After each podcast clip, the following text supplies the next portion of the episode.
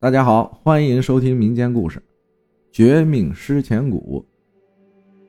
我们家祖传下来一些道术的知识，但家规是不能以道术为业，必须在道术之外另谋一份职业。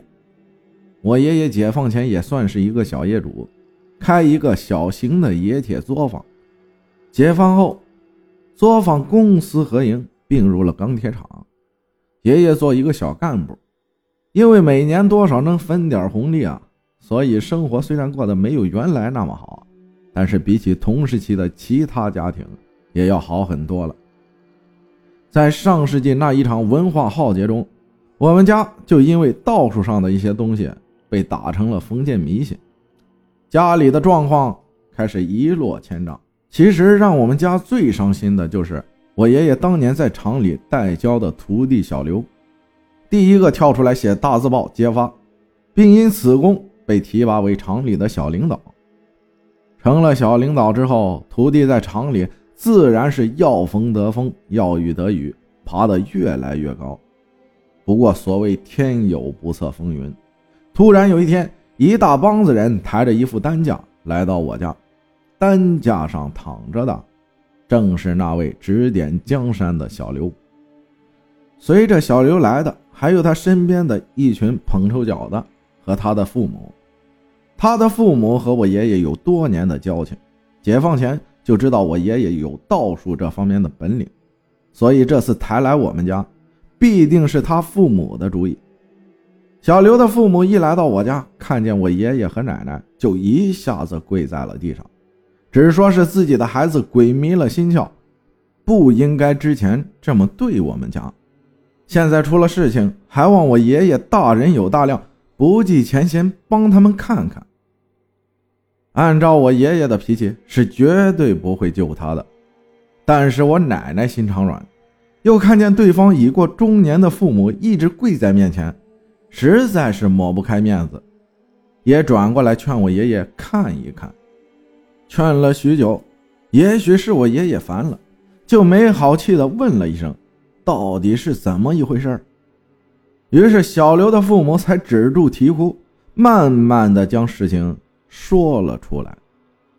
原来小刘这一两年时间啊，很是风光得意，不但成了爷爷厂里的革命先锋，还常常去其他地区啊串联演讲。大概半个月去隔壁省做一场汇报，在大会上，开始他还讲的群情激昂，讲到一半突然，整个人身子一软，倒了下去。大家赶忙手忙脚乱地将他送到医院。医生检查一番，只说是低血糖，吊点葡萄糖就好了。吊了葡萄糖之后，果然没到一个小时就醒了过来。但是从那天开始，每天一到中午十二点，小刘就会失去知觉。原来只是半个小时、一个小时，后来。越来越长，这次是头天中午倒下了，一直到第二天晚上都没有醒过来。去医院检查，什么问题都没有。刚刚他妈妈摸了一下他的脉搏，发现脉搏跳得很慢，像是要死过去一样，心里就想到会不会撞邪了，于是就赶忙叫了些人拆了门板，抬了过来。爷爷听了他们的描述之后，觉得这件事儿不是普通的撞邪，普通的撞邪不可能每天定时发作。检查了小刘的眼睑和舌头，也都没有症状显示到底是什么问题。不过在检查的过程中，发现小刘的脖子四周有一点点的黑色斑痕，绕着脖子有满满的一圈，这个样子有点像古书上所记载的。某种蛊毒的症状，但是在我们江南地区，很少有人会接触到蛊毒这种东西。怎么这个小刘的身上反而会有这样的反应呢？但是这个时候最要紧的还不是查出原因，先救醒小刘再说。于是爷爷叫人将小刘的上衣全部脱掉，这一脱，着实让人吓了一跳。原来小刘不仅仅是脖子周围有那种黑色点状斑痕，整个身上都布满了这样一点点的黑色斑点。爷爷看了也是眉头一皱，用手摸摸心口的位置，还好，目前身上的体温还算正常。爷爷叫奶奶从大衣橱里取出一个包裹，打开包裹，包裹里面是一件红色的肚兜。这件肚兜我小的时候还见过，现在已经不见了，换成了一件新的。这件肚兜其实算是我们入门时给亲传弟子佩戴护身的一件护身宝物，上面密密麻麻的画满了诸天密会以及一系列的。护身符咒，非本门弟子几乎见都见不到，更不要说使用了。但是我爷爷这次看到小刘这样，还是拿出来给他用了。看得出我爷爷对他这个工厂里的技术徒弟还是有感情的。取出来肚兜，马上让人把它穿在了小刘的身上，再叫人从厨房煮满满的一锅醋过来。不多时。醋就煮好了，拿了过来。爷爷用手捧出一些热醋，就开始在小刘的身上不断的擦了起来，一边擦一边嘴中还念念有词。接下来，奇怪的事情发生了，伴随着一股恶臭，小刘的耳朵开始流出了黄色的脓水，流了大概一刻钟的时间，慢慢停了下来，而小刘。也开始慢慢苏醒，慢慢恢复了知觉，看了看周围，还没站起来就一下子哭了出来，说：“师傅，你要救救我呀！”接着就开始哭诉这半个月来所遇到的一系列痛苦的经历。自从那次演讲昏倒之后，小刘就开始出现了幻听，先是不断听到有人在背后喊他的名字，之后更是。似乎周围的人都在设计陷害他，再往后就是整宿整宿的睡不着觉，噩梦断都断不了，自己身上也渐渐起了变化，身上的斑痕由原先的丹田部位慢慢蔓延到了全身，不痒不痛。我爷爷听了这些话，脸上也没什么表情，直到他完全讲完，从抽屉里抽出一张白纸，用笔在上面写了几味中药。让他父母回去抓来熬药给他吃三天，有什么反应再来和我爷爷说。小刘的父母千恩万谢，抬着小刘回家去了。三天之后，小刘的父母又陪着小刘来到了我家。这次小刘明显脸色好了很多，但是走路看上去轻飘飘的，需要父母的搀扶。原来小刘喝药一个小时之后，小刘就开始呕吐。刚开始只是普通的呕吐，吃什么吐什么。喝了两天之后，吐出来的东西明显不对了。青黑色的液体里弥漫着一股浓厚的金属生锈的味道。一直到第三天，吐出来的东西渐渐少了，小刘也差不多吐的没力气了，就被父母架着来找我爷爷。我爷爷问：“吐出来的东西带来了没有？”小刘的父母急忙拿出一个保温桶，里面就装着小刘第三天吐出来的东西。爷爷一打开保温桶，一股铁锈铜锈的味道直冲了出来。爷爷拿了一双筷子，翻捡了一下里面的东西，大概是因为味道太浓的缘故啊，马上叫人把保温桶拿到屋外去了。爷爷非常严肃地对小刘的父母说：“你们这孩子这是得罪了人，这种下法不简单。一个是要自己亲近的人做，普通人做不到；一个是下的手法狠毒，没有深仇大恨不会做这种绝事。说句不好听的，根据你们孩子的为人，我非常肯定他是做了什么对不起人的事儿，所以才引得别人。”下这种狠毒的蛊法。后来我问爷爷，到底这个小刘中的是什么东西？我爷爷对我说，这种蛊法，他这一辈子也遇到两次。一次他年轻的时候见到他的师伯为人解这个，第二次就是发生在这个小刘的身上。小刘中的是一种名为尸钱蛊的蛊毒。这种蛊毒的核心就是死人下葬时含在嘴里的那个钱币。收集七枚钱币之后，将它捣碎磨粉，混合一些特殊的秘药。最主要的是，下蛊的方式必须是在男女交合的时候才可以使用。一经种下，很难拔除。现在小刘种的就是这个东西，如果不解决的话，结果就是全身僵硬，只留一口活气，三年期满，气绝身亡。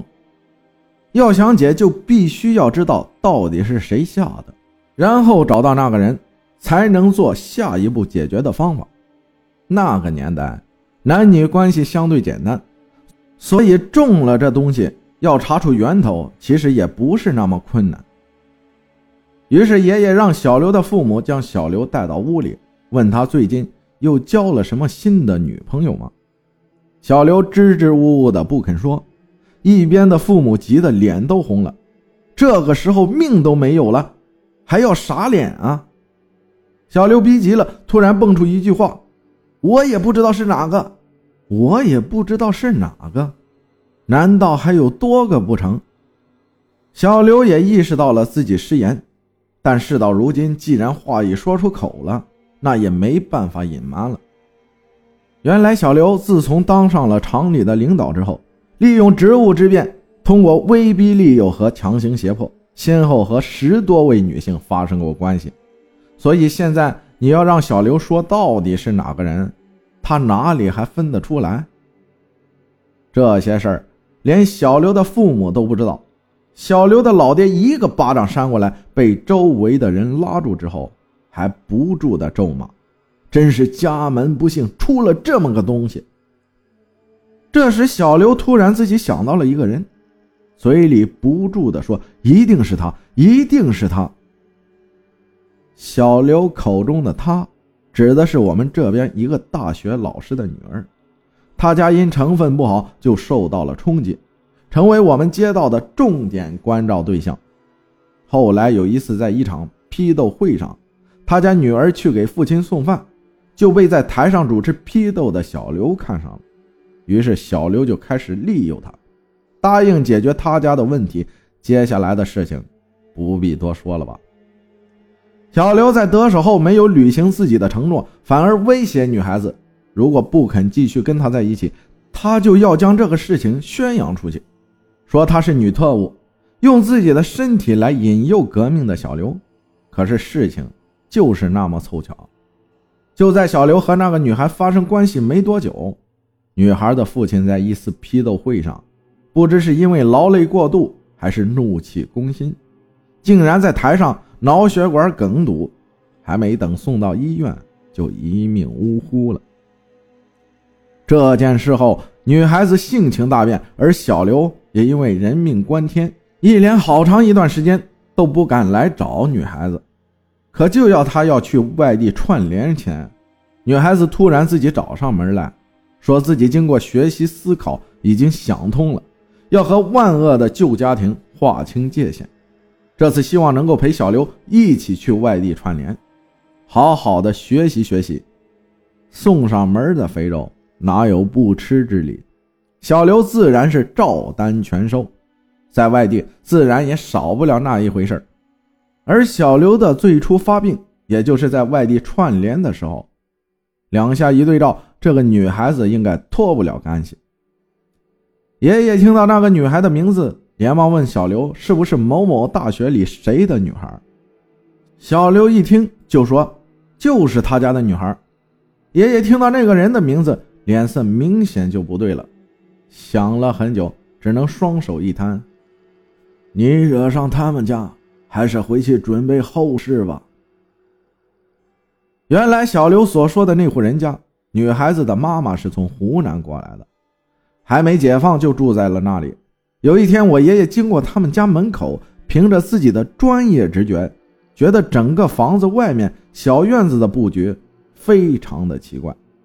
这种布局是按照风水上阴湿地的格局来摆的。于是我爷爷好心上前去告诉他们家一声，这么摆放对家里人的健康是不好的。叩门过后，打开门的是一位穿着入时的少妇。听了我爷爷的话后，他很有礼貌的谢谢我爷爷，并说等先生回来，一定会转告先生。因为现在家里没有男人，所以不方便留我爷爷进来喝茶。还问了我爷爷的地址，说以后有空一定登门拜访。我爷爷也没什么，说完后就回家了。但是我爷爷后来和我说，他当时和那个女的谈话的时候，就已经感觉到了他身上有一股不同常人的气息。因为我们家和两湖那一带不熟，对他们的了解也不深，但是可以感觉到他身上有一股很怪异的气息，类似有点山野精怪类的气息。今天小刘一说是那家，我爷爷就马上联想到了当年的事儿。之所以叫小刘回去准备后事，并不是不想救他，而是因为那家人就在几天前，母女两个双双在家里上吊身亡了。还是我爷爷亲自去把他们抱下来的。下蛊的人一死，这个蛊就是绝蛊，大罗神仙都救不了了。之后，小刘大约在家熬了一年多后，不治身亡了。死的时候，全身皮肤犹如铁石一般，布满铁锈，口眼不闭。谢谢大家的收听，我是阿浩，咱们下期再见。